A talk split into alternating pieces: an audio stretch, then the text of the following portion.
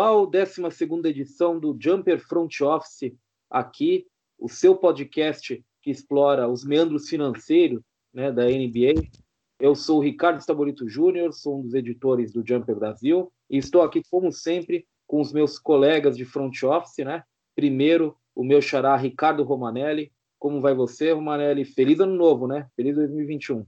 Fala Xará, fala André, todo mundo que está nos ouvindo, um feliz 2021 a todos, já que esse é o primeiro podcast do Jumper Front Office em 2021, né? Mas se você está ouvindo esse podcast também no feed do Basquete FM, você já me ouviu falar bastante aí nesse ano, mas de todo modo, aqui a pegada é outra. Feliz 2021 para todo mundo e para vocês também, Xará e André. Vamos em frente. É, na verdade você está você tá muito tá muito ativo, viu, Xará? Então você.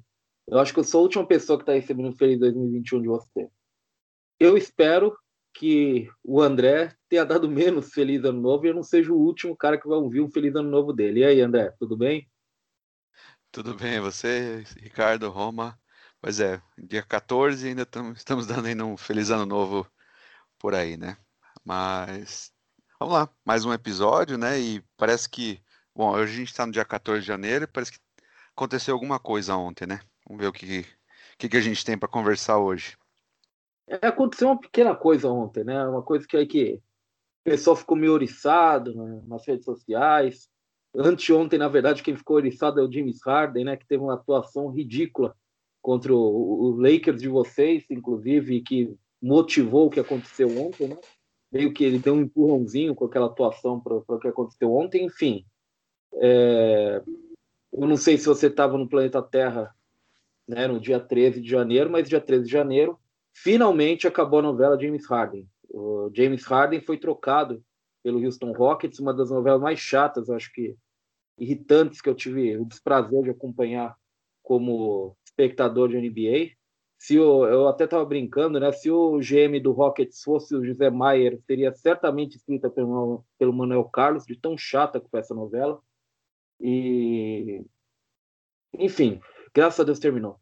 Eu vou falar rapidamente tudo o que aconteceu, porque tem muita coisa envolvida. Foi uma troca complicada, quatro times, dez escolhas parciais ou integrais de draft sendo repassadas entre, entre esses quatro times, sete jogadores. Então, vou tentar detalhar aqui rapidinho para todo mundo. O Nets recebe, obviamente, né, o Brooklyn Nets recebe James Harden, mas também recebeu uma futura escolha de segunda rodada de draft, 2024, que vem do Cleveland Cavaliers. Cleveland Cavaliers, que entrou na troca, recebendo o pivô Jarrett Allen, o ala Taurian Prince e os direitos do glorioso Alexander Vezenkov, que eu acho que a gente nunca vai ver na NBA. Eu tenho leve impressão que a gente nunca vai ver jogando na NBA. É... O Pacers recebeu o Caris Lever, né, o ala Caris Lever, e uma futura escolha de segunda rodada de draft também, 2023, que vem do Houston Rockets, pois o Houston Rockets, que cedeu James Harden, recebeu muita coisa em troca, né? Recebeu Dante Exxon, o armador, o ala pivô Rodion Skurux, o ala armador Vitor Oladipo, né, um, um, astro aí sendo negociado também, não estávamos esperando o segundo astro rolando nessa troca.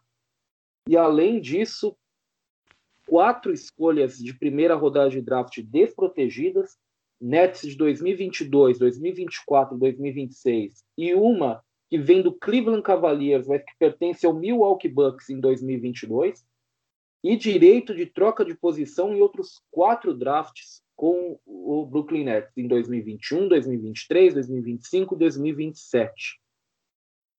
Tudo que o Nets podia envolver de escolha de primeira rodada foi aí. Impressionante. Eu vou, ser, vou sincero com vocês, cara. Eu estava escrevendo uma notícia para o Jumper quando aconteceu a troca. E tudo bem, estava fazendo ali como uma troca tripla, né? A gente sabia que o Cavaliers estava envolvido também, além do Nets e do Rockets. Mas quando o Wojnarowski disse: Olha, o Pacers está entrando na troca, está envolvendo o Vitor Oladipo também. Eu olhei para o céu e falei: ferrou, porque aí misturou tudo, aí virou bagunça total aí a coisa pegou mesmo. Eu não estava esperando uma troca tão grande, viu, Xará? Eu achava que ia ser uma troca grande, mas eu acho que eles passaram até do ponto do que a gente estava imaginando, viu? Pois é, eu não tinha a menor expectativa que essa troca aí fosse envolver quatro times, né?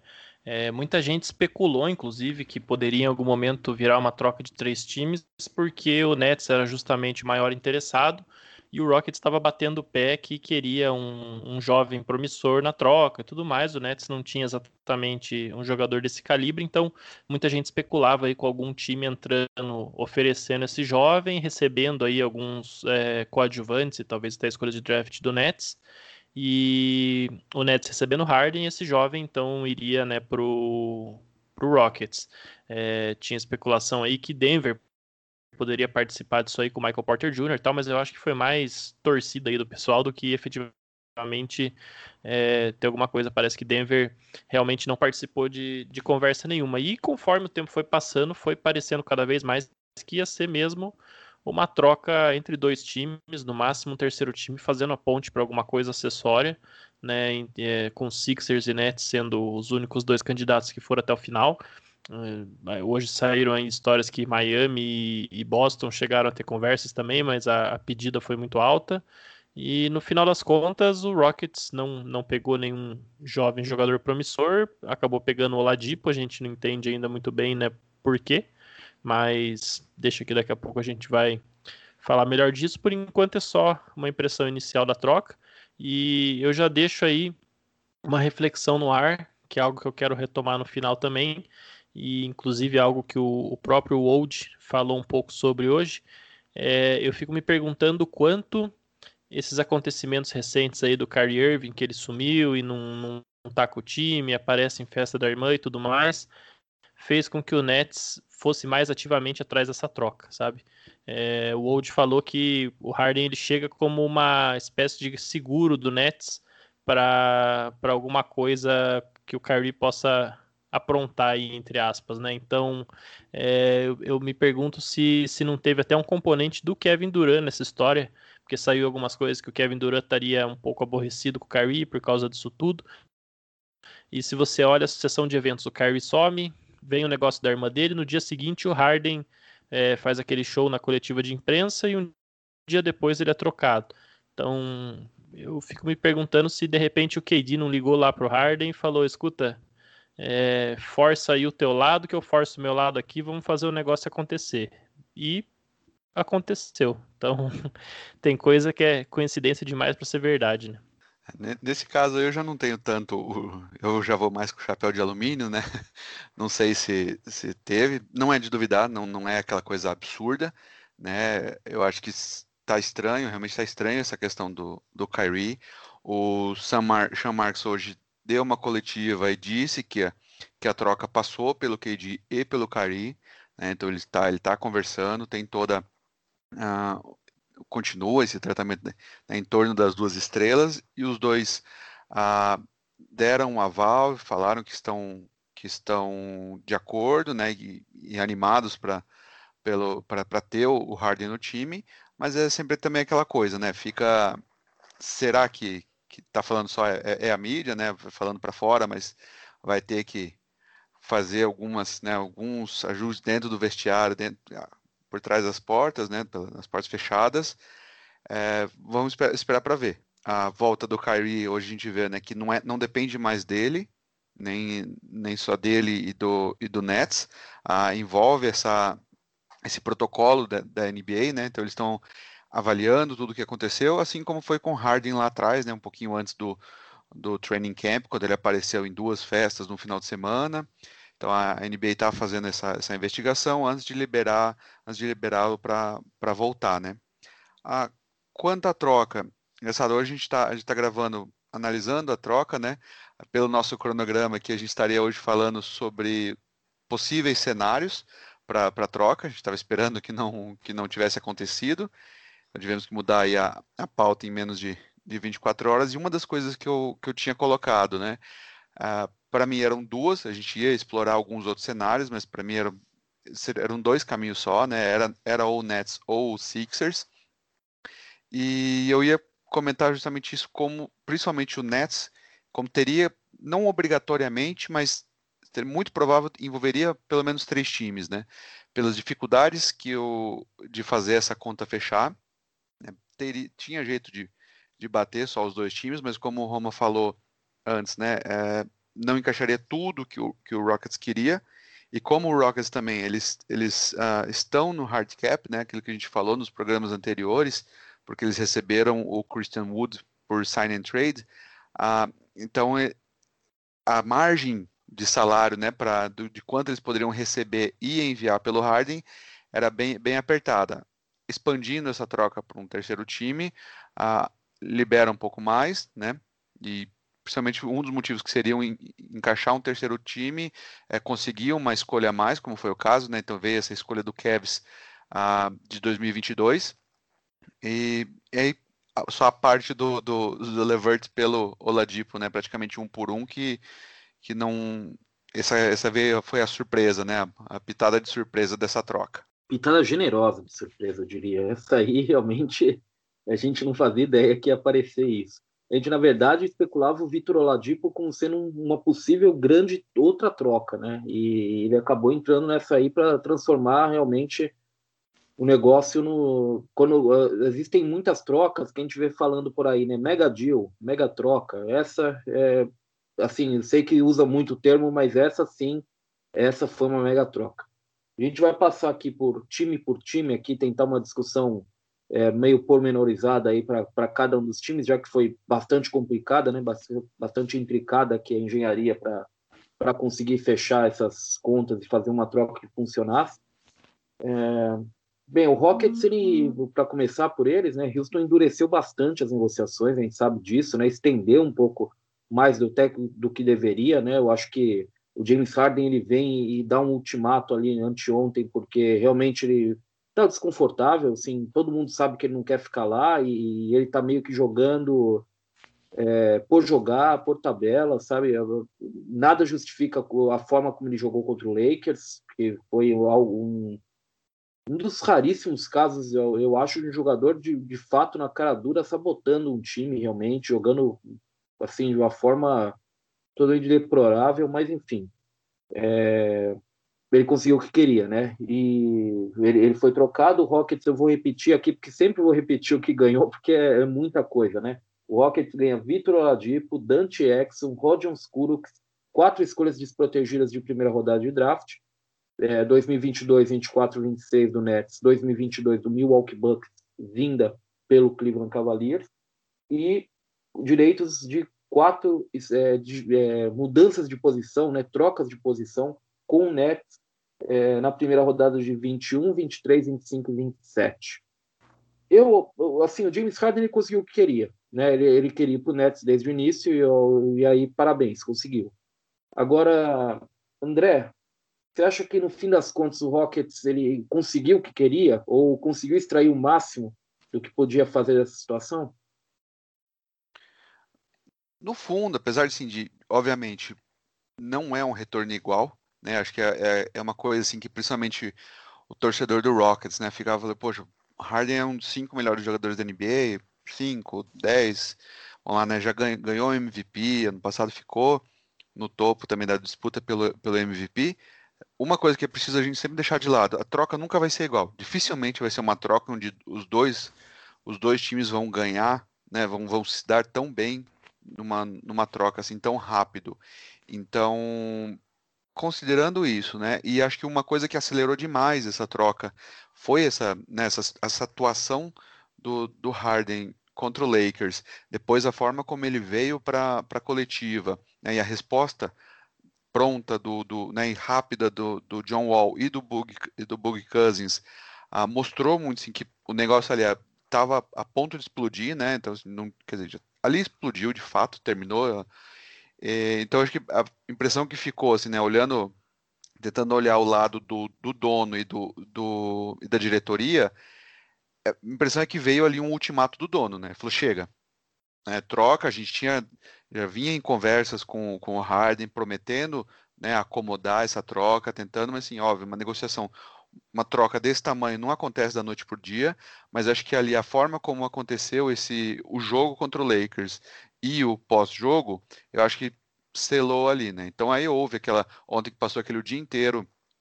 né, da, do que o, o Nets estaria oferecendo, que iam mandar todas as escolhas. Me soou muito como o Rockets vazando isso, né, de forma a tentar uma tentar que o que o Sixers entrasse de volta na, na rodada de negociações, né? E quando via, quando a gente via os, os, os tweets do, né, do, do pessoal ali, do, principalmente do Mark Stein e do Old, estava muito claro ali que era assim, era o Rockets tentando tirar o Sixers, né? Era notícia, ah, o Rockets está atrás, está tentando Matisse Taibo, o Rockets está tentando o Maxi. Então era, era, ficou bem claro ali que o caminho era era o Nets, né? Aí do que eles queriam, que falavam, né? Ah, não, a gente quer um jovem com potencial ou já um, um All-Star, a gente quer também veteranos né, estabelecidos e quer um caminhão de escolhas. Né? Eles não, obviamente, eles não conseguiram tudo, ficou claro. Conseguiram o caminhão de escolhas, esse, isso de fato veio. Uma acabaram conseguindo um, um bom veterano, um jogador que já foi All-Star né, no Oladipo, mas que não não é mais aquele jogador, né? A gente sabe que vem de, de lesões sérias, ah, tá apresentando apresentando bons números, mas assim da forma como ele jogava na temporada que ele foi All Star para essa tem uma diferença grande de, de como ele está contribuindo. Ah, então a gente vai ter que ver aí como é que como é que ele encaixa e até quando ele encaixa, né? Eu acho que a gente vai podemos é, evoluir mais assim essa questão do do, do Oladipo no Rockets, eu não acho, é coisa pessoal, né? Minha, eu não acho que ele termine a temporada em, em Houston também. É, eu já vou começar concordando sobre o Oladipo, até inclusive hoje já saiu que ele é, não quer ficar no Rockets a longo prazo, né? Lembrando que ele é free agent, a gente livre ao final da temporada e ele continua querendo ir para Miami. Então, ele quer Miami, quer Miami, ele faz muitos anos que ele mora em Miami no off-season, ele se identifica lá com o hit culture, né, do Miami Heat e tudo mais, então ele está bastante focado em Miami, Miami é, tem maneiras de abrir cap para ele, inclusive, então né, nem precisaria trocar por ele agora. Quem sabe o Heat até gostaria de fazer uma troca por ele, vendo aí que o Nets ficou mais forte, talvez, né, pensando aí numa playoff run no leste, teste, se eles julgarem que o Oladipo poderia ser uma ajuda, eu acho que também não é nada impossível. Né? Miami tem alguns contratos grandes, como sei lá, o André Godala, que você facilmente chega ali e coloca pelo Oladipo ser um contrato aspirante, eu imagino que não precisaria muito. Quem sabe algo tipo Igodala, o Kendrick Nunn e uma escolha, é, ou nem isso, mas enfim, isso é papo para outro podcast. É, o fato é que eu fiquei com a mesma impressão que o André, que era o Rockets que estava vazando as informações para forçar a mão dos outros times. E é legal até que o Daryl Morey, que né, hoje está no, no Sixers, ele foi ele que treinou, vamos falar assim, todo o pessoal que assumiu o Rockets hoje, né, depois da saída dele. E ele sempre teve esse tipo de, de estratégia, né, de usar a mídia para negociar, né, soltar coisa na mídia para negociar. Então parece que os pupilos aprenderam bem com o mestre. E hoje, ao longo do dia, saíram vários reportes aí de pacotes que o Rockets teria pedido para outros times. Então, para o próprio Heat, que também estava na jogada, eles teriam pedido o Tyler Hero, Duncan Robinson, o Calouro Prestos Achua, o Kendrick Nunn, aí algum contrato lá para um salary filler, né, para fazer bater a troca, mais duas escolhas de primeiro round e quatro é, pick swaps. E já para o Celtics teriam pedido Jalen Brown, Marcus Smart, várias escolhas de primeiro round. Para o Sixers a gente já sabe que a pedida era o Ben Simmons e o Matisse Tybalt, o Tyrese Maxey e ainda mais algumas escolhas. Então, você vê, é, se, se, a gente for acreditar nesses reports, o Rockets estava pedindo para esses times algo muito maior do que ele conseguiu fechar com o Nets, né? Então, é, eu não sei se o Rockets saiu totalmente satisfeito dessa troca mas é fato que depois daquela coletiva de imprensa não tinha mais como, não tinha o menor clima, e até porque, apesar do desastre que se tornou Houston, eles têm algumas coisas é, até boas acontecendo, né? O Stephen Silas é, mudou completamente o sistema ofensivo do time, e o Harden estava ficando no caminho disso, é um time que movimenta muito mais a bola, tem jogado bem até do ponto de vista de, de movimentação mesmo, né? tem executado bem seu plano de jogo. É, nisso, o John Wall está é, jogando muito melhor, mas muito melhor do que eu esperava já para um cara que ficou dois anos parado. É, quem sabe ele até, sei lá, no que vem, se o Rockets for realmente para uma reconstrução mais profunda, ele não pode ser um cara que tem valor de troca, porque daí só vai ter mais dois anos de contrato, ainda vai ter ali 31 anos, é, entendeu? Claro que não vai conseguir nada de outro mundo por ele, mas era um cara que ele chegou em Houston como um, um contrato negativo, né? O, o, Rockets recebeu uma escolha de primeiro round para mandar o Westbrook para Washington e é, de repente daqui a pouco o Wall pode se tornar um, um asset positivo. Tem o Christian Wood que está crescendo, ainda pode trocar o PJ Tucker por alguma coisa. Então, acho que o Rockets chegou à conclusão que, tá bom, nós não vamos conseguir o que nós queremos, mas é, a curto, a médio e a longo prazo é pior continuar com esse cara aqui. Vamos seguir logo em frente, até porque nós temos um, um trabalho árduo e, e longo pela frente para poder reconstruir esse time. Então, acho que isso pesou um pouco na decisão também. É, na verdade, eu, eu, parto do princípio do que o, do que o André disse mais, mais cedo, né? O, quando você troca um astro, você não vai conseguir o retorno é, justo, digamos assim, né? Um astro é um astro, é, é uma peça muito difícil de se achar. É, você, o, o, você vê, né? O Rockets vai ter oito escolhas de draft, basicamente. É, ele pode ter, ele tem quatro de fato na mão dele e quatro direitos de troca de posição, né? A chance de ele pegar com uma dessas oito um jogador que seja do nível de James Harden é baixíssima porque o Harden é um dos cinco melhores jogadores da NBA, consistentemente nos últimos anos, no topo da corrida para MVP. Então, assim, é, isso dá uma ideia do, de como você não consegue né, valor, o, o, valor ideal por um jogador do nível do Harden. Né? Eu acho que o Rockets acabou mordendo aí quem chegou mais próximo do, desses pedidos. Esses pedidos que ele fez para os outros times, né, que vocês estão comentando agora, são, em termos de valor, são absurdos. Né? E e assim, eles dão uma ideia do, de quanto vale o James Harden. Só que o James Harden fez aquele show, o James Harden pediu para ser trocado, o James Harden vem se comportando de uma forma deplorável nas últimas semanas. E, e não tem jeito, né? Além da, própria perda, desvalorização por estar no mercado, por estar disponível para ser trocado, tem tudo isso ainda pesando. Acho que o Rockets foi em cima de quem chegou mais perto aí desses pacotes é, de outro mundo que ele pedia para os times, né? Passando agora para o Indiana Pacers, né? O Indiana Pacers, eu, eu, eu vou ser sincero com vocês, né? Quando saiu a, a notícia de que o Pacers estava incluindo o Oladipo e recebendo o Lever nessa troca, né? Eles receberam não só o Lever, mas uma, uma escolha de segunda rodada também futura de draft, mais precisamente de 2023, do Houston Rockets.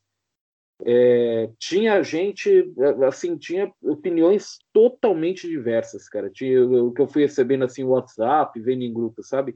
Tinha gente perguntando o que, que o Rockets fez, que não quis ficar com o Levert. Tinha gente perguntando o que, que o Pacers fez, porque vendeu baixo o Oladipo, acreditava que o Oladipo tinha mais valor de mercado. O Oladipo é um contrato aspirante, né? Um cara que me parece muito claro que ele quer agora, né? Me parece que Miami é, é factível falar em Miami, porque é, é bem parecido mesmo o, o, a forma como encara o jogo com a tal da, do hit culture, né? Do, de como eles, eles encaram as coisas lá, né? Como você pensa um jogador como Jimmy Butler, o Oladipo tem um pouco dessa, dessa trajetória do Oladipo, né? Do, do Jimmy Butler, de esforço em quadra, ele realmente se alinha um tanto a isso, né?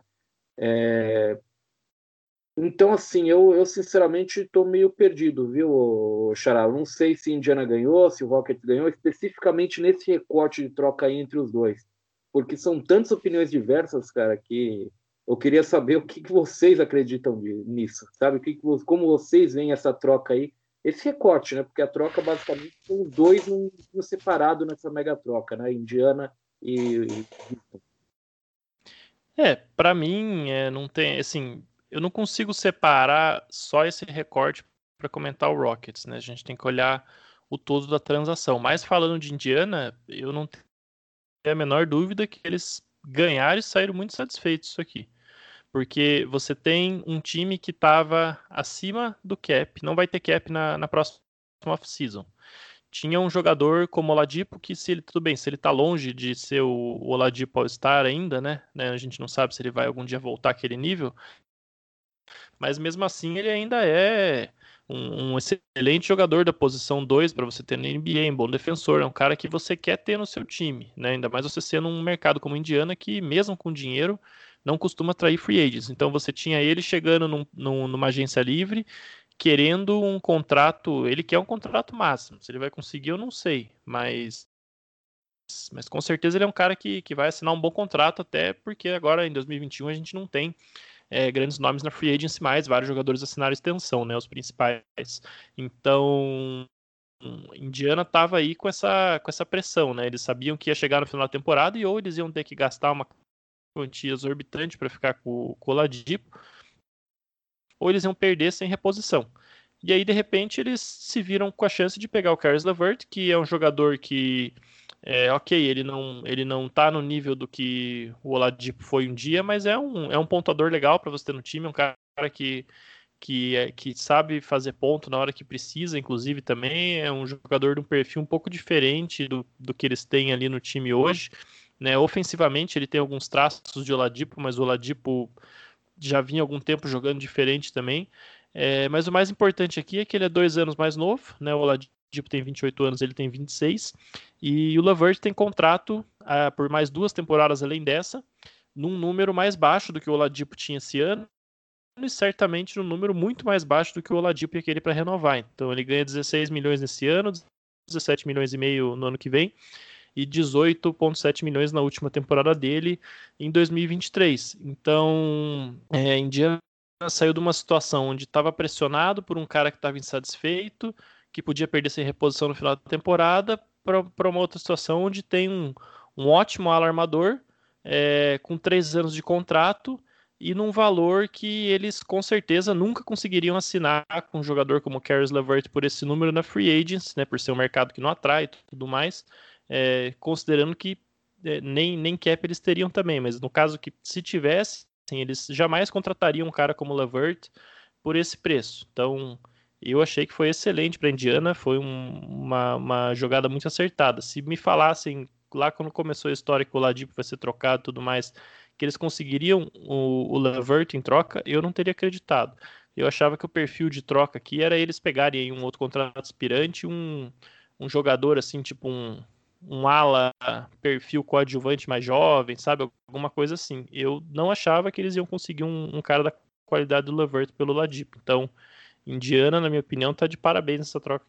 É, exatamente. É óbvio, é difícil falar que um, um, né, nessa troca, né, o Indiana seria o ganhador, vencedor de uma, da troca, né, sendo que o, o Nets conseguiu o Harden, o Rockets conseguiu né, controle de oito escolhas de, de draft, nove, né, escolhas de draft pelos próximos uh, seis anos, seis anos de draft, né?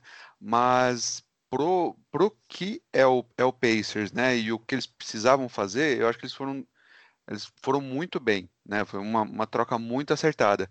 Quem ouviu, né, a gente lá no passado, no, é, no quinto episódio, quando a gente comentou sobre o Pacers, a gente falou um pouquinho de qual, né, qual é mais ou menos a cabeça do, do que o seu o dono tem, né, para como gerir uma franquia. O, o, Simon, né, ele sabe que ele, ele não pode fazer aquele o tank, tank forte, como foi o processo, né, como o Lakers fez naqueles anos para proteger a escolha do do do Suns, né? E então ele trabalha muito isso, ele é muito controlado esse ano mesmo, né? Lá no, no, no na retrospectiva e no, no, na prévia pro, do Pacers, a gente comentou como ele, eles estavam um pouquinho acima do, da Luxury Tax, e no próprio, antes do training camp, eles trocaram ali né, o, TJ Leaf com, com, com o OKC, justamente por quê? Para ficar abaixo disso, então eles estão ali a, a 2 milhões mais ou menos abaixo da, da Luxury Tax, e ano que vem eles tinham né, é, 11 jogadores retornando, já em, né, em com, com contrato garantido, na verdade, oito, oito contratos garantidos, uma team option né, para o Edmund Sumner, que vem jogando, faz parte da rotação, então é muito provável que eles, que eles peguem essa team option, até porque é 2,3, são 2,3 milhões em salário somente, e dois contratos não, não garantidos no, no Jalen Leclerc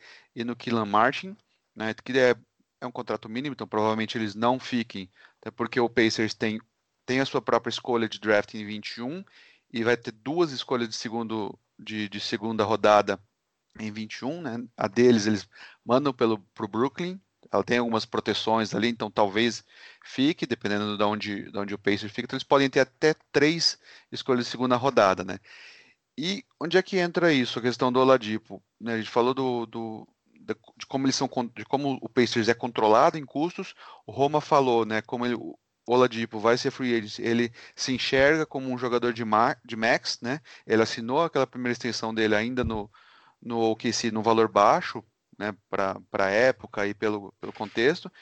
Então ele, ele se enxerga como, como um jogador nesse nível. Não, né, as lesões deram uma segurada. Quando, o ano de All-Star dele ele mostrava que realmente seria esse jogador, mas ele deu, deu esse, esse passo atrás aí pelas lesões, né, principalmente é, na parte defensiva, onde era um, um ponto muito forte dele, né, além da pontuação, além da, do, do, ataque que ele fazia a sexta, né, ele, ele tinha essa defesa muito, muito bem, então, que é muito importante, que não aconteceu.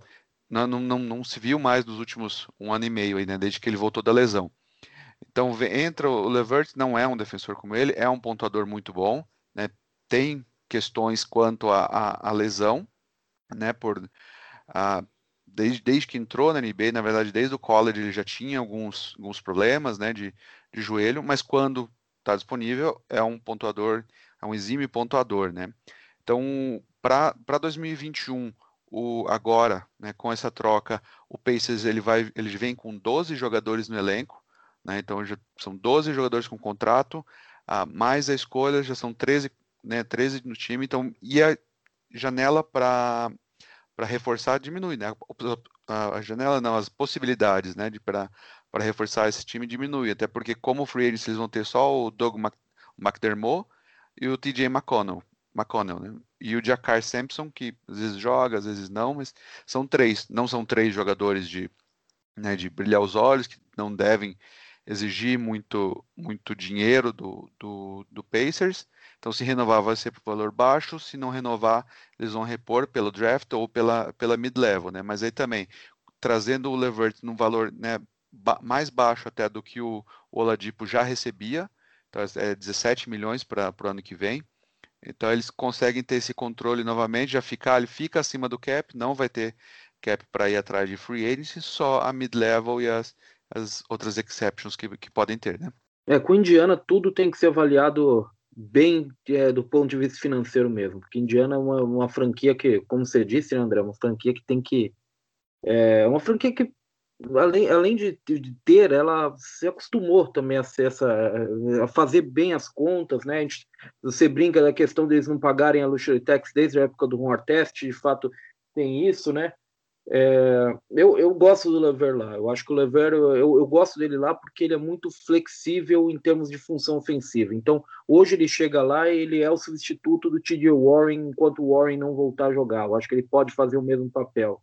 Quando ele voltar, é, ele pode jogar ao lado do TJ Warren também. Não é um, um absurdo também pensar nele é, no quinteto titular ao lado do TJ Warren mas é, você vê ele atuando no Nets, ele pode comandar a segunda unidade também, do, né? Então, assim, eu acho que é um cara que, em termos de função, é alguém que é muito flexível e alguém que pode fazer, de fato, o elenco do, do Pacers parecer melhor pelo tanto de funções que ele pode fazer diferente. Então, você pode, é o tipo de cara que você joga em quadro e ele, e ele assume a função que você precisar. Muito versátil ofensivamente, eu, eu gosto dele é, como vocês disseram, o Ladipo é, é, um ponto de interrogação e pior do que um ponto de interrogação, né? Um ponto de interrogação que dentro de seis meses projeta ser um ponto de interrogação muito alto, né? Muito caro, na verdade. Então, exatamente.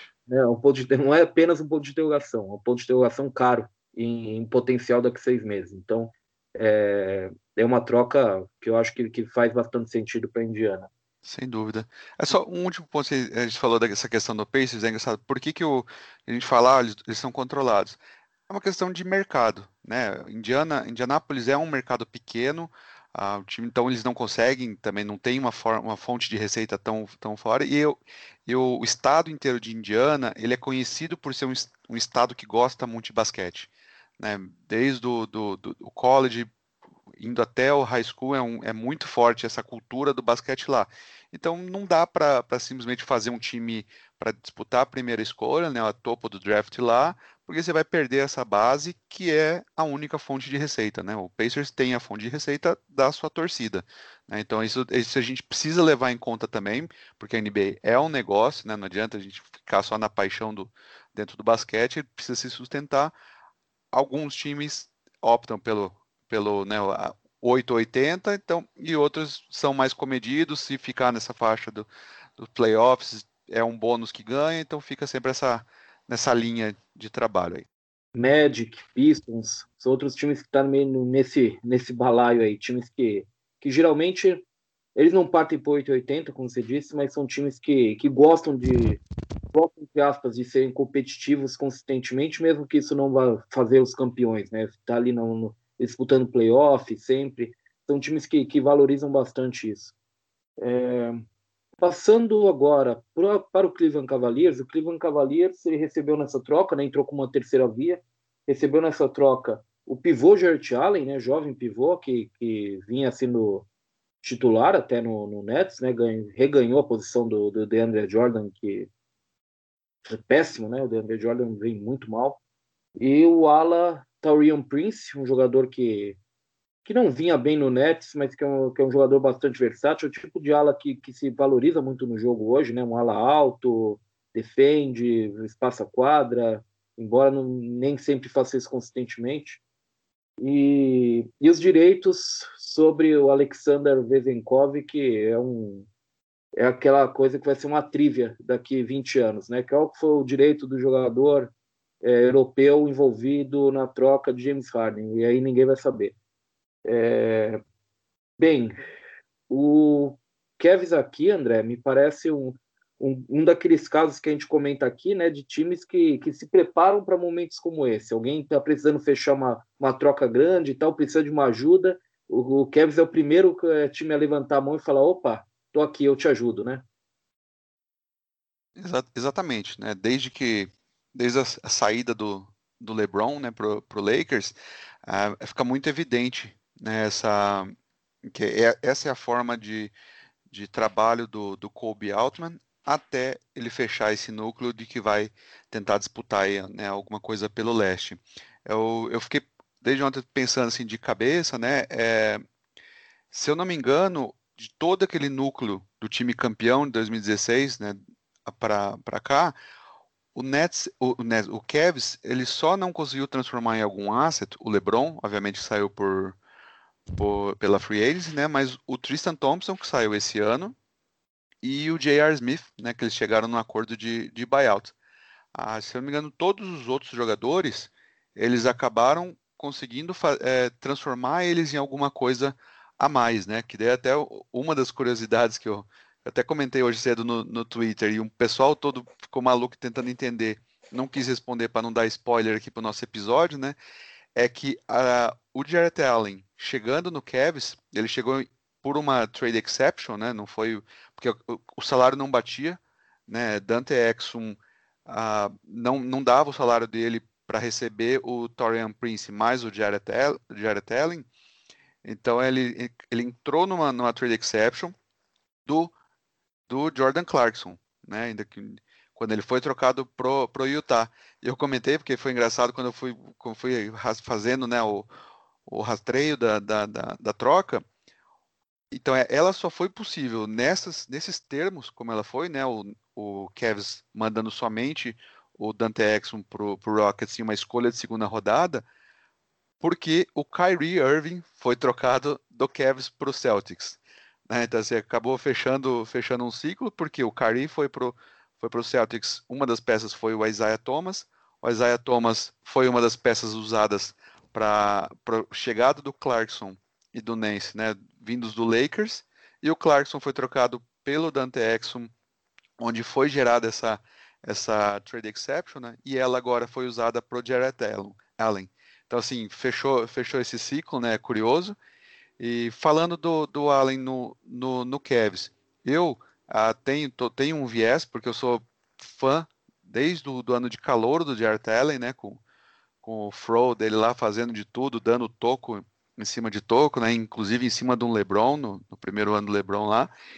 E, então eu esperava que se ele fosse trocado para cair numa situação melhor, né? Então e aí infelizmente a gente olha falou, ó, chegou no Cavs, onde se o Bickerstaff quiser ele pode montar um time de titular com Drummond, Kevin Love, uh, Javel McGee, Larry Nance e Jarrett Allen, né? Se quisesse montar um time só de pivôs, um time titular, ele conseguiria montar esse time só de, de pivôs ou, ou ala pivôs. Mas aí olhando um pouquinho mais de, com um pouco mais de cuidado, né, na, no elenco e quem são as peças fundamentais desse time, uh, o Allen, Allen encaixa muito bem. Né? Hoje, se for olhar todo o elenco do, do, do Cavs, eu acho que a gente consegue pescar o, a dupla ali, né, que está virando cada vez tentando fazer o, a, a, dupla dinâmica ali ter esse, esse apelido de, de Sexland, né? O, o Larry Nance está patrocinando, o Kevin falou que não dá para usar essa marca em marketing porque fica fica ruim com as crianças, né? Então assim, o Sexland, que é o, o Colin Sexton e o Darius Garland, a dupla de armadores, né? Eles são, acho que são o futuro, além do Isaac Okoro, né, que é o rookie desse ano. Então, acho que assim, essas três peças uh, se encaixam muito bem com o Allen, principalmente na, na questão de idade. Né? O Allen está tá terminando a quarta, tempora, quarta temporada dele, se não me engano, ele está com 22 anos, 22 para 23, ou seja, é muito novo. O Garland tem 20, o Okoro 19 e o Sexton 22. Então acho que assim começa a se desenhar um, um núcleo jovem pro, pro, pro Cavs, né? Eu acho aí, o Magui e o Drummond são dois jogadores inspirantes, não acho que eles não sei nem se eles terminam a temporada também no, no Cavs, né? Talvez, se não for por troca, seja por buyout. Fica o Kevin Love, né? Que a gente falou no, quando a gente fez também a prévia do Cavs, a gente comentou que o mais provável é que ele fosse trocado na, na Free Agency 2021, depois que as, todas as movimentações acontecessem e o, e o cap sobrasse, né? E agora mais ainda, porque ano que vem vai ter muita gente com, com dinheiro para gastar e pouco jogador uh, que mereça esse salário. Então é bem provável que, se ele conseguir voltar a jogar, né, tiver e mostrar saudável, que ele, ele seja trocado. Então fica, fica muito certinho um, um núcleo jovem aí do, do Cavs para o futuro, né? Além da escolha que eles devem ter, não, praticamente certo que eles não vão aos playoffs, né? Dá para começou tá, começou muito bem, tá um, foi um, é um começo de temporada muito bom, mas ainda é, é pouca coisa, pouco tempo para a gente avaliar, principalmente nessa temporada, né, com tanto jogo sendo cancelado, adiado. Então, é, eu acho que fica, fica esse o caminho, a escolha, mais esses quatro aí no, no elenco, né, e o Ced Osman e o Larry Nance como os dois veteranos para o time. É, é, eu também confesso que eu sou fã do Jarrett Allen, até porque é, no começo do ano passado, antes daí de vir pandemia, e tudo mais, eu tive o privilégio de ir num jogo do Brooklyn Nets contra o Orlando Magic lá no Brooklyn. E no dia do jogo eles estavam dando, sabe aquelas coisas que eles dão lá de brinde de vez em quando? Era um, um boneco em forma tipo gnomo de jardim do Jarrett Allen. Então era uma noite lá para celebrar o Jarrett Allen e tudo mais, mas ele jogou mal, o DeAndre Jordan jogou melhor que ele, o que é raro, né? Mas é, falando sério agora, eu acho interessante que o Kobe Altman é, vem fazendo até com um bom trabalho ali, né? Ele que assumiu sem ter experiência no cargo, naquela situação ali toda com o LeBron saindo tal, qualquer é, executivo nessa situação teria dificuldade. E se você considerar que é, é, um mercado que não atrai free agents e que eles não tiveram ali nenhuma escolha assim. Tem, tem alguns bons jovens tal, mas não, né, não tem aquela coisa que acelera um rebuild às vezes de você, sei lá, pegar uma escolha em 2018 que é um Luca Doncic, né, um, um jogador assim mais é, um talento geracional mesmo, né? Então, dadas essas circunstâncias, eu acho que ele vem fazendo um bom trabalho de rebuild é, apesar de estar tá competindo ali com o Pistons para ver qual time do cinturão da ferrugem tem mais pivôs no elenco, né? ele, ele vem conseguindo acumular é, bons, bons assets ali, e até, claro que não tem nem de longe a mesma qualidade, mas até se você olha a forma como ele recebeu o Javel Magui para facilitar o Lakers assinar com o Mark Gasol, foi um movimento interessante, porque o Magui, ele pode não ser por exemplo, um PJ Tucker, né, que é um, um coadjuvante que agora está todo mundo de olho para ser trocado do Rockets, mas ele é um cara que é útil aí para alguns times, né, um, é um, um, pivô que, que fez parte da rotação do Lakers nos últimos dois anos, não, não jogou nos playoffs, mas é um cara que tem experiência com o Golden State Warriors e tudo mais, então é um jogador que de repente ele ainda consegue trocar aí por uma escolha de segundo round, talvez para um time precisando de pivô. Não sei, mas de todo modo, com o Jarrett ele conseguiu um excelente pivô para o futuro, encaixa muito bem com esse núcleo jovem barra jovem veterano do, do Cavs, e o, o Cavs, inclusive, que eu não sei se ainda tá, mas essa semana, quando a gente estava conversando pauta para o programa Estação NBA, é, é, para a semana que vem, programa de semana que vem, uma das, das pautas era justamente o Cavs, porque, não sei se vocês viram, eles estavam com uma melhor defesa da NBA nessa semana. Então, muito por conta do impacto defensivo do Okoro, inclusive. Esse cara vai ser um dos melhores defensores da NBA em, em muito pouco tempo. É uma coisa assim, os, os números de, de defesa dele são uma coisa realmente absurda. Então, é um time que vai criando uma identidade ao redor desses caras, né? A dupla de armadores ali, Sexton e Garland, tá se entendendo. Eu gostava bastante do Garland no, no draft de 2019, mais até do que a maioria das pessoas. Do Sexton eu não era muito fã, mas eu já vi que ele, ele tem algumas coisas boas, então é, vai se formando ali um, um núcleo legal e se o time de repente tiver uma boa escolha no draft desse ano, você pode ser um dos melhores times jovens da NBA em pouco tempo tendo ainda a questão do Andrew Drummond. É difícil alguém, né, pelo salário, trocar ele nessa temporada. O André falou dele como um candidato a buyout, realmente pode ser. E é até curioso ver onde um cara como ele acaba depois num buyout, né? Porque por mais que ele seja é, um pivô com várias deficiências para o basquete que a maioria dos contenders pratica hoje, ele também está alguns patamares acima do tipo de jogador que, que costuma cair no mercado de buyout, né? Então seria bem interessante ver o que aconteceria com ele nesse cenário. E o Kevin Love, eu acho que em algum momento eles vão acabar conseguindo um negócio por ele, né? talvez na próxima off-season, onde vai ter bastante time com espaço. É, mas ele vai ter que vai ter que mostrar mais. Ele tem se machucado bastante. Não sei se, se o Kevin Love tem, tem tanto valor para um time bom hoje. O que é uma pena, porque é um jogador que eu particularmente sempre gostei muito.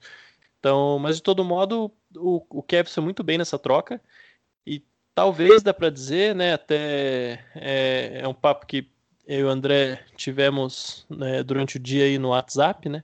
Que talvez tenha sido o time que proporcionalmente ao que deu, foi o que mais recebeu em troca, né? Porque recebeu o Jarrett Allen e o, o Torian Prince deu uma escolha de draft, o Dante Jackson, que é um cara que foi para tapar buraco só, né? Não, não faz falta nenhuma em Cleveland.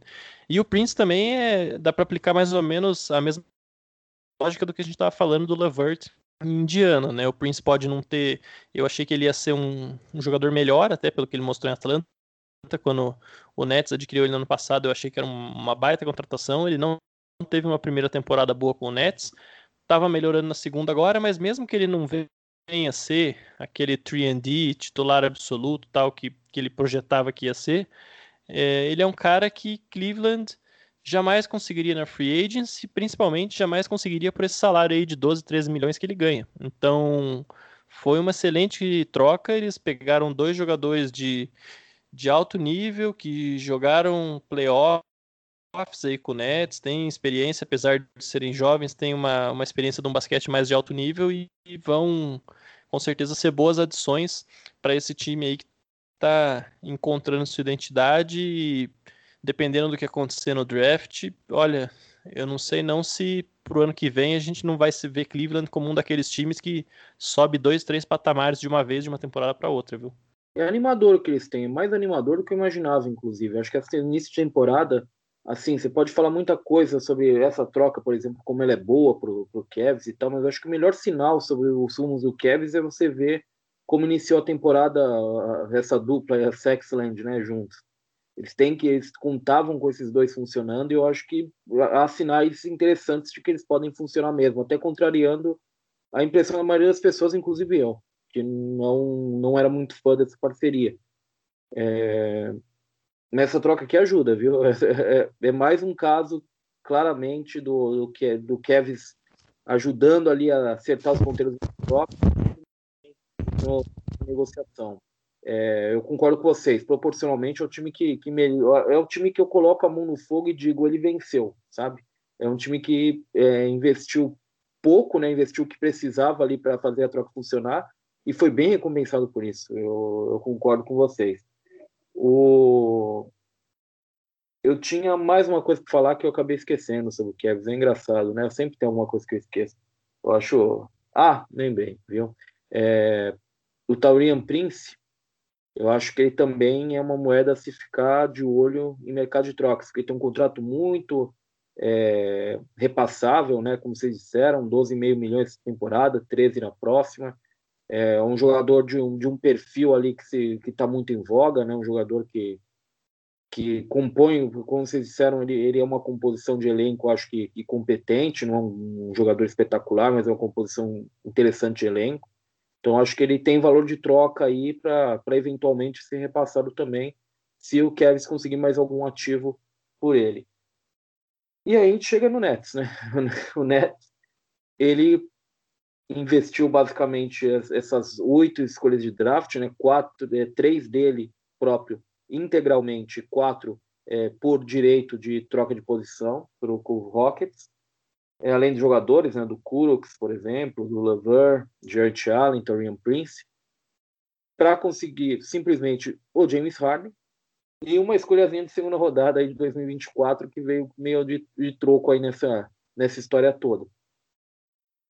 E, e, essa talvez seja a questão mais, mais palpitante aqui da troca, né? É, o Nets meio que deu uma destruída no elenco dele, né? Para fazer essa troca é, arrendou a, o departamento de scout dele para o Rockets, né?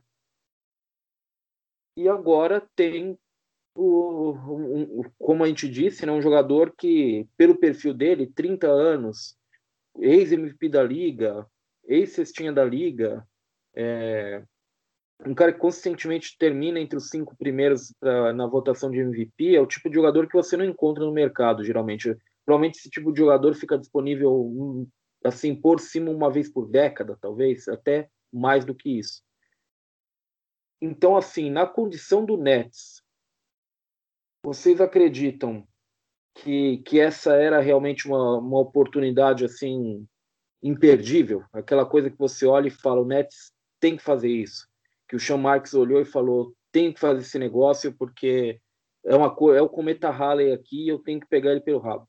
Eu acho que sim. É aquela coisa assim, eu é, eu torci muito para que não acontecesse, né? Eu acho que eu virei um, um quase um seguidor do, do Nets aí, fã até desde, a, desde o começo, né, do, desse rebuilding com, com o Sean Marks, até eu falei no quando a gente fez a prévia, se não me engano, de como eu ouvi um podcast dele, eu falei, cara, esse cara entende, né, o que precisa ser feito, o que está fazendo, as condições que ele assumiu, ele vai reconstruir, né, como foi, sem escolha, sem, né, sem, sem um elenco, ele foi passo a passo assumir, então assim, ele, ele volta numa, nessa situação de sem escolha, mas uma situação bem diferente, né, com duas estrelas, um elenco de apoio, um técnico escolhido a dedo, uma comissão, e eu acho que no, no, final das contas, né, apesar de eu gostar muito do, de um processo orgânico, torcer né, para que boa parte dos times conseguisse fazer esse, esse elevar o, o status de time de forma orgânica, eu acho que no final das contas são as estrelas que, que, que ditam né, o ritmo. É, como torcedor do Lakers, é evidente isso, né? A gente passou de, de não de estar fora dos playoffs por pelo maior maior período da história do time para ganhar um título em dois anos, né? Juntando duas estrelas. Então acho que o, e agora o Nets junta as três. É um desafio, é um desafio, né? Pela, pelo perfil de jogo do, do, Harden, como ele vai se encaixar entre o, o Kyrie e o, o KD, né? É, que vai ficar muito para ver. Eu, ó, vai ter que ter um, um, cada um abrir mão de um pouquinho. Eu acho que na situação como está e da forma como ele chegou no Brooklyn, eu acho que o Harden vai precisar né, baixar um pouquinho a bola, mostrar que pode jogar de outra forma, a né, não ser aquela forma que ele mostrou no, no Rockets nos últimos anos, para que esse time, eu acho que fica um time muito perigoso. Né, tem, tem ainda umas questões aí agora que vai, vai ver de do que, como, como mais ele, o, o Marx vai, vai repor né, o que ele perdeu na, na, quantidade de jogadores, ele mandando três jogadores, quatro jogadores, né, no Prince Kuroks, o Allen e o, e o, o Caris, Levert. Ah, então, assim, hoje, se a gente olhar, eles têm 12, 12 jogadores só no elenco, mais os dois ah, two-ways, né, e, e, pela regra da NBA ele tem que ter pelo menos 13. Então, pelo menos um jogador ele tem que contratar antes do próximo jogo, né, para fechar os 13, e 13 ele pode ficar por duas semanas com esses 13 né, jogadores. Então ele deve contratar pelo menos dois para fechar em 14, e ele tem né, o, o Marx tem formas de, de, de, fazer isso. Eles não usaram a mid-level na free agency, né, então eles têm 5,7 ah, milhões para gastar em, em free agents, né? A gente sabe hoje que a quantidade de jogadores não é a, não é das melhores mais, mas ele pode usar uma parte disso né, para jogadores que não aceitarem o mínimo e parte ele pode ele pode segurar né, para a época de buyouts. Né, aí a gente comentou ali o Drummond, ah, se ele virar caso de buyouts, é uma possibilidade, porque o, o Nets perdeu muito agora né, a questão de, de, de pivôs, eles estão somente com o DeAndre Jordan, que a gente viu a, a regressão ainda mais evidente nessa temporada, né, do, do, jogo dele. Vamos ver se muda um pouquinho agora com o Harden, porque acho que fica um o estilo de jogo do do DeAndre, né, precisa de um jogador como como o Allen, né, para fazer aquele jogo de dois jogadores ali, o, né, o de, de, do lobby. Esse não é muito o jogo do Kyrie, muito menos do, do Duran, né? então vamos ver se o, o Allen o, o DeAndre Jordan tem um, uma sobrevida aí para esse ano. Tem o Jeff Green, que está jogando como a opção né, do, num, pivô small ball, de uma versão de small ball do, do Nets, e tem o Nick Claxton, que é um, é um jovem ainda, já está no, no, no terceiro ano já, mostrou muito uh, potencial lá atrás, mas ainda não, não, não, não, não conseguiu entrar na rotação inteira, né? Ele está fora hoje por lesão no joelho, né, uma doença que é, é uma, uma, lesão, né, que hoje em português a gente chama de joelho do saltador. Então, acho que bem claro, o nome já diz muito o que, que é, né, lesão no, no tendão do, da, da, patelar. É uma inflamação, então é um pouquinho de repouso, ele deve entrar e acho que ele vai precisar mostrar serviço, né, para o Nets não precisar tanto de ir atrás de um, de um veterano. Viu, André? Só te interrompendo um pouquinho aí. É... Eu não seria tão otimista aí com o joelho de saltador, não, porque eu tenho isso aí tem mais de 12 anos, tá? É, é uma situação, não, não tem como curar, né? Exato, é uma te... é, tendinite patelar crônica. Você é, fica a vida é inteira com isso. Né? Exatamente, eu já conversei disso com ele. E, então é, é vai eu, ter que ser eu, inclusive, inclusive sou conhecido com o pessoal que joga comigo como o Derrick Rose brasileiro, tá? Porque eu tenho to todas as lesões que você possa imaginar e é óbvio que eu ia ter a, o joelho de saltador também. Só falta o contrato com a Adidas, né? Um contratinho de 20 anos aí. É, esse eu né, infelizmente não consegui, tô tentando pelo podcast, pelo basquete acho que já não vai dar mais certo. É, mas é, acho que você já tinha concluído sua fala, né? Já, já, vamos lá. Tá, é...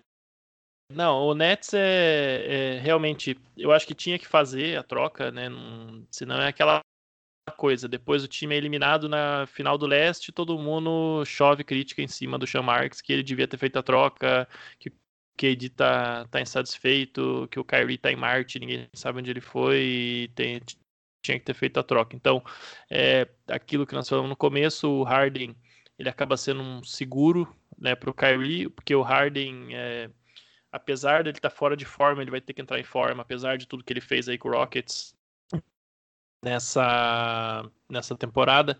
Ele é um cara muito durável, ele não perde jogo, ele está sempre disponível. Então, até num cenário onde o KD eu acho que estava jogando mais minutos do que deveria, né? Porque ele, é, até pela ausência do Kyrie, acho que o KD tá, tá jogando mais do que o Nets gostaria que ele jogasse nesse retorno da lesão do Aquiles. Agora com o Harden você tem o cara perfeito ali para, sei lá, você vai jogar ali com, com Charlotte numa terça-feira à noite, você não precisa nem é, jogo, botar o KD em quadra, o Harden sozinho ali com o pessoal mesmo esse jogo, né, né considerando que o Kyrie também não esteja disponível. Então, é, esse sentido, acho que é um sentido um pouco subestimado, né? Todo mundo pensando nos playoffs, que é o que interessa, mas isso ajuda o KD a chegar mais inteiro para os playoffs e ajuda até tanto ele quanto o Harden a longo prazo, né? Eu, eu tenho certeza que daqui, por exemplo, dois, três anos, os dois, se eles continuarem jogando juntos, vão estar tá mais inteiros do que eles estariam se eles não tivessem se juntado, porque um com certeza vai aliviar muito o fardo do outro. E a questão das escolhas, é, o que eu estou curioso para ver agora é, é, até onde vai essa história das escolhas, né? Porque é, a cada troca, é, isso aí começou nesse volume, começou lá com a troca do Anthony Davis, né, pro, pro Lakers. Ah, o Lakers deu muita escolha, aí vai lá o Clippers dá mais escolha ainda pelo Paul George, aí vem a troca do Westbrook também proporcionalmente, é o que era a troca dá mais escolha, aí agora mais escolha ainda, quase como se a gente tivesse uma bolha, igual tem no mercado financeiro, às vezes, de alguma coisa, a gente tem uma bolha das escolhas de primeiro round na NBA. Claro que essas trocas envolvem outros jogadores também, né? Mas só quando você olha só do ponto de vista da, das escolhas, é sempre, ah, o Clippers conseguiu isso pelo Paul George? Não, eu quero mais pelo Harden e é, por aí vai. Quero ver quando surgir alguém desse nível de novo aí, vão querer, é, sei lá, fechar um draft só para eles, né?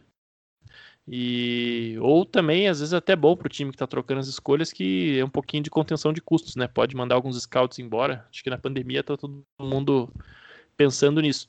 Mas falando especificamente sobre a troca para o Nets, é... olha, considerando tudo que se falava antes, que o Nets poderia ter que pagar e tudo mais, em termos de jogadores, eu achei que não saiu tão caro assim, né?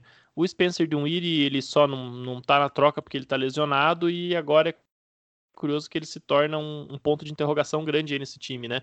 Porque tendo James Harden e Kyrie Irving, eu acho muito difícil ele renovar ele é free agent no final da temporada, então daquele núcleo jovem legal do Nets que a gente tinha aí, que inclusive ajudou a, a tornar o time atrativo pelo para a chegada do Kyrie e do KD, ele seja, pelo menos dos nomes de destaque, o último que permanece, eu acho que ele. É, não, não acredito que ele vá jogar novamente com a camisa do Brooklyn Nets. E quanto a repor o elenco, acho que é isso aí mesmo. O André mostrou que tem é, boas opções. Falando de alguns nomes, assim, é, só que me vieram na cabeça por primeiro, quando comecei a pensar em opções para o Nets completar o elenco, considerando que o time precisa de mais pivôs e precisa também de de, defensores, é, tem dois nomes aí de mais qualidade no mercado. Um é do Dwayne Dedmon, que foi dispensado do Detroit Pistons e está sem time, ninguém foi atrás dele ainda. E o Ronde Hollis Jefferson, né, que, que é, não surgiu, sur, é, surgiu no Nets e se firmou na NBA no Nets e teve uma passagem aí pelo Minnesota Timberwolves, mas foi dispensado. Quem sabe uma volta para casa seria boa para ele no momento. Ele é um, é um bom perfil de jogador para esse time aí para substituir o Torian Prince, mais ou menos. Né? O Prince é um defensor de perímetro um pouco melhor que o, que o Hollis Jefferson, né? um cara que marca mais ali no post, e o Prince também arremessa mais, mas em termos de minutos na rotação, ou função na rotação, pelo menos, acho que seria uma boa opção aí no mercado para isso. É, de todo modo, com certeza o Sean Marks vai agir, tem aí o, a questão dos buyouts, né? Talvez é, pela necessidade do Nets fechar esse elenco, a gente veja alguns buyouts se acelerarem, né? Eu falei agora há pouco sobre o Javeio Magui, por exemplo. Ele é um cara que jogou com o Kevin Durant no Golden State Warriors. Quem sabe tem ali uma, uma relação, uma conexão e o KD chega no, no Magui e fala, escuta, acelera aí, você, você vai sair na, no buyout mesmo, não é? Vamos, faz o negócio aí e vem. É igual quando o LeBron foi pro Lakers que é, coordenou esse mesmo tipo de, de, situação com o Tyson Chandler, né, que estava lá no Phoenix Suns e o Lakers estava de um pivô, então é, pode ser que esses jogadores né, que usem alguns contatos ao redor da liga para tentar fazer com que, que jogadores que eles queiram no time forcem alguns buyouts. E o Nets é mais do que nunca candidato ao título da NBA. Eu, no começo da temporada, achava que eles tinham potencial para ser o melhor time do leste. É, o time deu uma oscilada e veio essa questão do Kyrie, eu estava um pouco com essa dúvida. Agora, eu não sei se em termos de campanha vai ser o melhor time do leste, mas é, para mim é sim o time mais forte. Eu acho que eles vão encontrar uma maneira de, de jogar juntos. É, é, só estou bem curioso com como vai ser o ataque desse time, porque o Harden ele está muito tempo jogando de uma maneira muito específica. É, vamos ver como é que vai ser isso aí, porque não, não é uma situação como, por exemplo, quando chegou o Chris Paul em Houston, que o Chris Paul é um, é um armador, ele era o cara que ia fazer a coisa andar diferente. Aqui nesse caso, se, o Harden é o cara que vai ter a bola na mão. Se ele não fizer a coisa andar diferente, não, não vão ser os outros, né? Não, então, ele é que vai ter que que vai ter que partir dele muito essa mudança.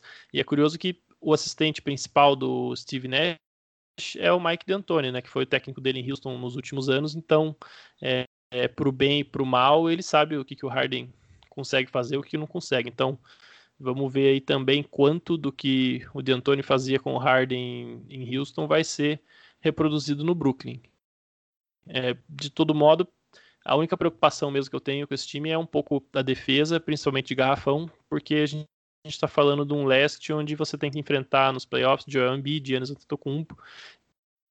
E se você chegar numa final da NBA, é, do, lá no oeste, pode vir o Lakers, pode vir de repente um Denver Nuggets, né, que são times com, com pivôs fortes, né, o Clippers também, outro candidato, já não tem essa preocupação.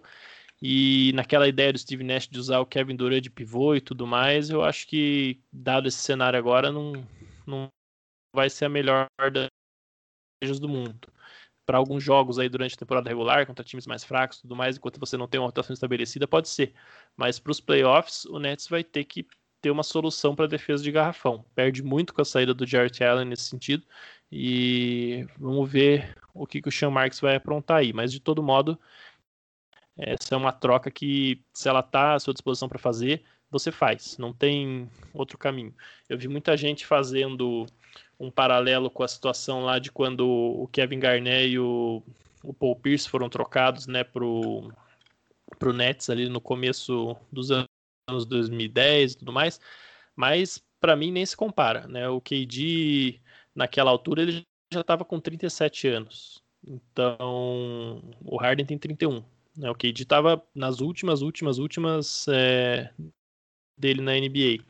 O Paul Pierce também, se não me engano, tinha mais de, de 34, 35 já. Então, é, nem se compara. O, o Celtics, o Celtics, desculpa, o Nets tem uma janela competitiva muito maior dessa vez e melhor também, porque daquela vez o time que, que o KD, o KD, desculpa, o KD e o Pierce chegaram, tinha lá é, Joe Johnson, Darren Williams e Brook Lopes. Dessa vez, o Harden está chegando num time com Kevin Durant e Kyrie Irving. Né? São jogadores realmente de, de outro patamar. Então, eu acho que, que o Nets fez certo e o preço será esse. E agora é, vamos ver se, se chega o tão sonhado título ou não, né?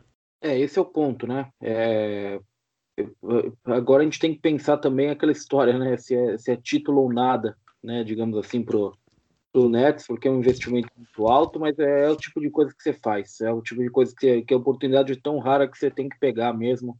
É, sabe, ele, ele vai ser julgado, o Sean Marks vai ser julgado pelo resultado disso, pode vir um título, pode vir dois títulos, pode não vir nenhum título, é, é o tipo de oportunidade que você pega, né? Que, que, como eu disse, aparece não é uma vez a cada um ano, dois anos, é uma vez por década, por duas décadas que acontece algo assim. Então, é algo que, que você certamente vai se remoer se você não aproveitar.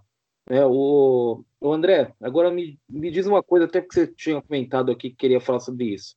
É, eu, eu queria até entender também, porque eu, eu tenho uma dúvida sobre as, as tais das pick swaps, né, as trocas de posição é, entre times, né? O direito de troca de posição entre times no, no, na primeira rodada do draft, geralmente, né? É, isso não era um mecanismo que, que a gente via no passado, é uma coisa que a gente está vindo aí de três, quatro anos para cá que a gente começou a ver. Isso é algo relativamente novo ou sempre existiu? Para começar aí o, o que você quer explicar sobre elas, eu queria fazer essa pergunta. Esse mecanismo ele sempre existiu e não era usado ou é algo relativamente recente mesmo? Não, sempre não, né? Ele vem é, é até recém, é da década de 80, e, e, o motivo dela é aquela regra que eles chamam né, de, de Ted Stepien, a regra Ted Stepien. Né? Ted Stepien foi um dono do, do Cleveland Cavaliers na década de 80, acho que foi entre 80 e 83, que ele simplesmente ele trocou, acho que entre, entre 80 e 82, ele trocou todas as escolhas dele até 1986 né? Era uma coisa insana, se a gente foi vendo assim. E não só ele trocou isso, como ele trocou, né? A, a pior, eu estava fazendo, né? O rastreio aqui, a pior escolha que ele que ele trocou foi a sétima escolha, se eu não me engano, em 86, que virou o, o alemão Detlef Schrempf. Então assim, esse foi o esse, esse foi o, uma das escolhas que ele trocou e de, se eu não me engano, ele é o pior dos jogadores que ele trocou. Porque depois, é, antes disso, ele acabou trocando no famoso draft de 84 a quarta escolha, né? Obviamente ele trocou tudo antes de ser essa escolha, então ele trocou como escolha futura. Virou, porque ele nunca conseguiu fazer o time virar um time decente, então virou a quarta escolha no draft de 84. Era aquele draft bem, bem fraquinho, né? De, de que foi o Olajuwon na primeira, Michael Jordan na terceira, uh, o Stockton, né, se eu não me engano, não, o Stockton foi 86, né? Era o ah, ele mesmo, Stockton em, em, na 16 né? Em, uh, Kevin Williams, Charles Barkley na quinta e a troca, a escolha que o Kevin trocou foi a quarta, ou seja, uma antes do Charles Barkley, que foi o Sam Perkins, que também teve uma excelente carreira, 17 anos. Ele trocou e ele trocou tudo por jogadores sim, que duravam no máximo uma temporada, meia temporada. E, mas assim, o que motivou mais a, a NBA a, a, parar com isso, né, e colocar essa regra de que só pode trocar ano sim, ano não, né, tem que ter um intervalo você não pode trocar a escolha entre dois anos seguintes, é, em sequência, é que ele trocou a escolha de 1982, ela virou a primeira escolha pro Lakers e que virou o James Worthy. Né? Então, assim, é aquela coisa, o Lakers já era um time campeão, né? vindo, vindo de, de título, de final praticamente todo ano na rivalidade contra o Celtics, e virou, essa escolha virou o James Worthy, né? Então, nada mal você ser um, um time campeão e colocar um jogador como, como ele no, no time. Por isso que tem, que tem essa regra, né? Então ela, ela previne o time de, de trocar todo ano, então é mais assim, uma, uma forma que a NB teve de falar, ah, calma lá, né, times, não vamos deixar, quer fazer besteira, faz besteira, mas deixou deixou segurar um pouquinho, e aí entre, esses, entre os anos, né, no intervalo, tem essa opção de fazer o, o pick swap, né, que, que, que virou, nos últimos anos está mais em voga, né, como o Roma falou ali, os últimos anos a quantidade de, de escolhas para se trocar um jogador está sendo cada vez mais alta, né? Começou ali, se, se não foi com não foi com Edi, logo depois o, o Paul George, né? Mesmo. Então assim é uma é um virou um novo padrão né, de trocas, pelo menos duas, três trocas, porque também então está se trocando jogadores nesse nível, né, acho que também é um motivo que a gente não, não via antes, era muito difícil a gente ver jogadores no, no auge tendo dois, dois, dois anos e meio de, de, de contrato ainda, né? Eles pedirem a troca.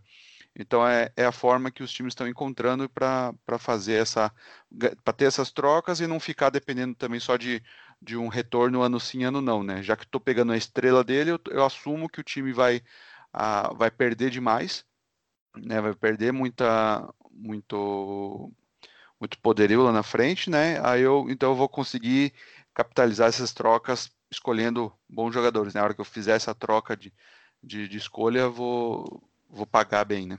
É, eu acho que deu para, eu acho que deu para entender. Eu acho que agora realmente com vocês falando agora do, do número de, tro de trocas com escolhas de draft, a quantidade de escolhas de draft, realmente dá para entender porque que esse recurso passou a ser, ser mais utilizado, né? Até para burlar um pouco a, a, a, regra do stepping, né? Que como você explicou, né, André? É, Bem, eu acho que perdeu para a gente passar aqui a régua em bastante coisa. A gente nunca vai eliminar 100% da questão, porque sempre tem alguma coisinha que fica, alguma coisa que a gente lembra depois. Mas acho que deu para passar a régua bastante aqui em como foi a em como foi essa troca do James Harden, né? entender um pouco os caminhos por onde ela sai, o que, que especialmente eu até ia perguntar isso vocês acabaram falando antes sobre o que o Nets pode fazer agora para encher esse elenco de novo, né? Já que eles têm três vagas em aberto agora e, e vocês explicaram sobre as exceções que eles têm aí para utilizar, né? É, então, eu quero agradecer a, a, presença de vocês, como sempre, né? Primeiro, o, o meu xará, o Romanelli, e eu vou, fazer, eu vou deixar uma pergunta, além de vocês se despedirem, vou deixar uma pergunta para vocês. Quem vocês acham que é o próximo astro que a gente vai vai estar tá discutindo aqui uma, uma troca grande, hein? Tem alguma ideia? Pois olha, Xará, e a resposta fácil para essa pergunta é Bradley Bill, né?